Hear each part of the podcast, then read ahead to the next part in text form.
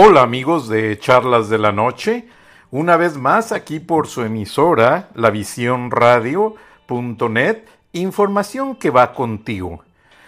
Hoy les tocamos un tema, pues, que todos los que vivimos en los Estados Unidos tenemos que recordar, porque este fin de semana y esta semana en general se celebra el Día de la Recordación, como diríamos en español, o mejor dicho en inglés, Memorial Day. Tengo que hacer hincapié en que hay una gran cantidad de mexicoamericanos, puertorriqueños, salvadoreños, gran cantidad de gente que ha servido en las Fuerzas Armadas de los Estados Unidos de manera valerosa, de una manera muy honrosa, perdón, honrosa, y a quienes tenemos que servir tributo este fin de semana, y toda la semana y todo el año en general. ¿Por qué razón? Porque son gente que han ayudado a que este país sea poderoso, sea estable y sea el país que en cierta manera ayuda a que se mantenga el equilibrio de paz en el mundo. Mucha gente se queja, pero imagínense, el mundo en manos de Hitler, o el mundo en manos de Saddam Hussein, o el mundo en manos de Obama Bin Laden. Eso es muy triste, hay que tener mucho... Perdón, Osama Bin Laden, me equivoqué. Osama Bin Laden un líder terrorista que fue capturado y después ejecutado. Pero no vamos a hablar de esas personas.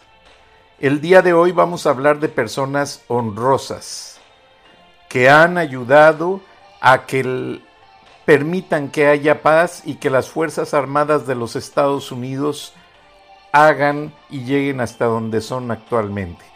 Porque no solamente van a las guerras, en casos de desastre, los primeros en llegar allí son la Guardia Nacional, el Army, el Navy, eh, según se requiera.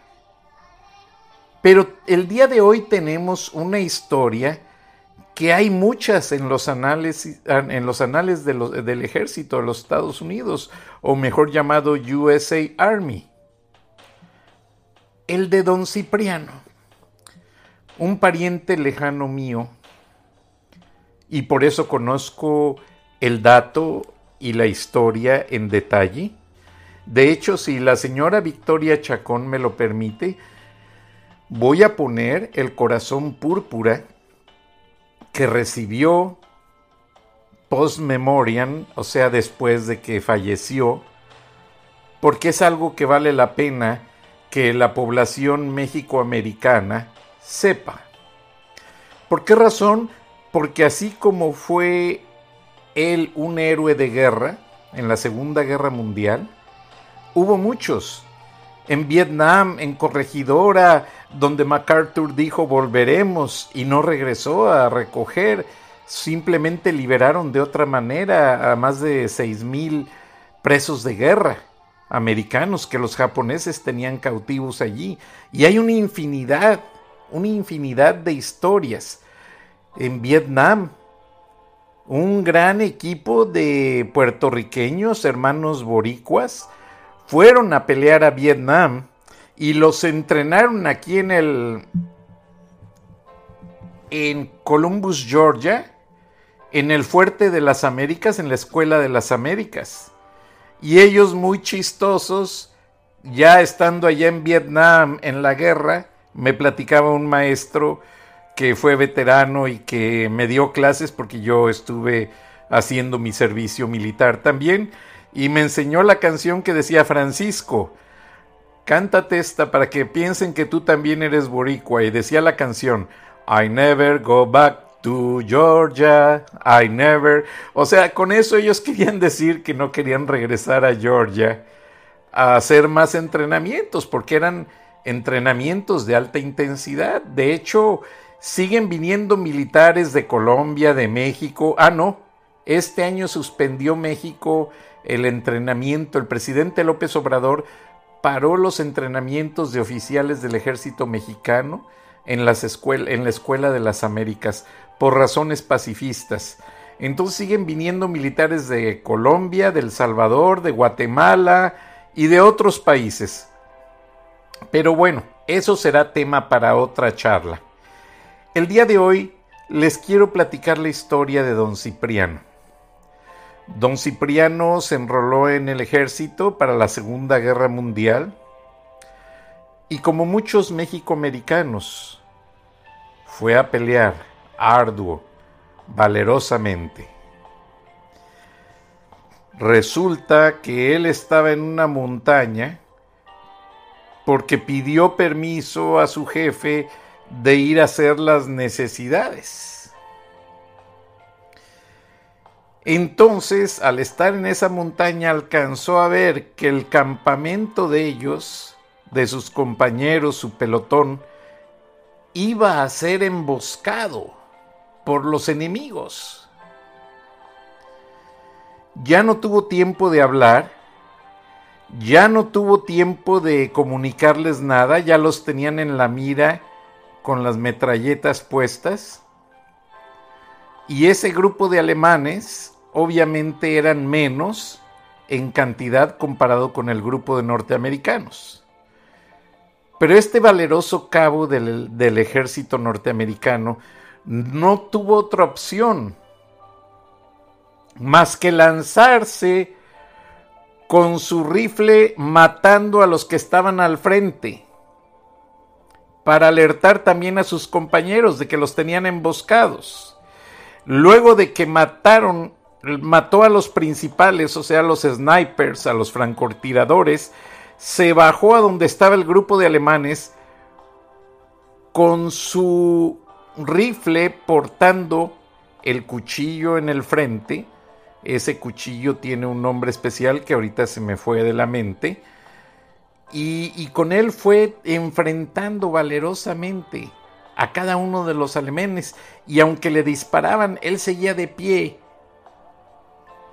defendiendo y, este, y lanzándoles la bayoneta para tratar de, de reducir el número.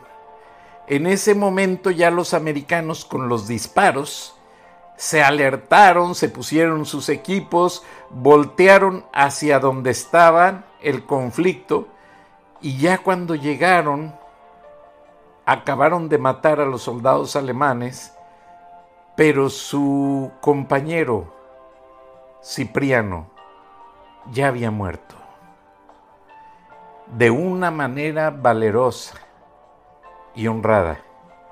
Era todo un equipo de soldados valerosos, pero en esa emboscada no tuvieron corazón, no tuvieron lo que fue clemencia, se fueron contra ellos para acabarlos, se fueron contra ellos para derrotarlos, pero cuando Cipriano logró hacerles frente, pues ya era demasiado tarde, ya él ya estaba casi desangrado, y aún así logró salvar la vida de sus compañeros. Lo más triste es que Cipriano, sus familiares en los Estados Unidos, pues no eran familiares directos, como muchos de nosotros. Bueno, yo gracias a Dios tengo a mi esposa y a mi hijo, pero muchos no tienen familiar directo. Yo tengo amigos que me han dicho, oye, me van a operar, me acompañas y te pongo ahí como familiar. Claro, por supuesto, vamos. Por caso de una emergencia, pues uno tiene que tomar las decisiones, ni modo, se lo están pidiendo a uno de favor. Y ese fue el caso de don Cipriano. Al terminar la guerra, su cuerpo fue regresado a los Estados Unidos con todos los honores, como lo vemos casi a diario en la televisión, tristemente. Y al pasar de los años, el gobierno norteamericano logró ubicar a su familia, a su hermano y a varios familiares. Entonces fue años después, cuando a través de telegramas, porque no había medio de comunicación, era lo más rápido que se podía hacer, y en México todavía había poblaciones que carecían de servicio telefónico. Entonces fue por medio de un intercambio telegráfico, para quienes no, los millennials que no conocen el telégrafo, el telégrafo se usaba con clave Morse. Un pitido corto, otro largo, significaba una letra. Tres pitidos largos significaban otra letra. Otro pitido corto significaba una letra. Y así componían las palabras con puros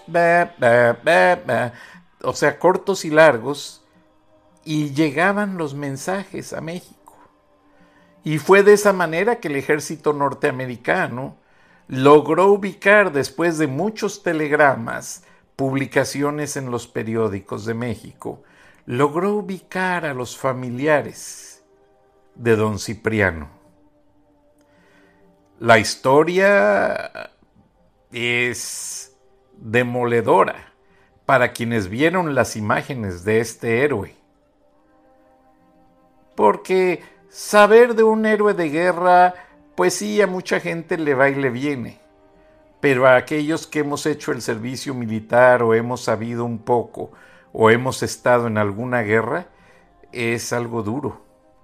Es algo que no tiene comparación con nada. Allí en una guerra yo he visto que hasta los más valientes, perdón de ustedes, se surren en los calzones. No uno ni dos, muchísimos. A mí me tocó verlo. No cualquiera va a una guerra, no cualquiera soporta la tensión de un conflicto armado. Y lo más triste es que es lo peor para resolver un conflicto. Ahora, una guerra de guerrillas es más sangrienta. O sea, cuando están peleando guerrilleros contra ejército, ahí no hay leyes, ahí no hay, todavía en una guerra formal, intervienen los principios de guerra y dejan que las ambulancias entren por los heridos y recojan a los muertos. Dejan que avisen a las comandancias pero en una guerra de guerrillas, ahí no hay nada de eso, no hay respeto. Pero le seguiré platicando en el próximo segmento. Vamos a una pausa comercial y regresamos. Gracias por estar en sintonía con la voz radio.net. Información que va contigo.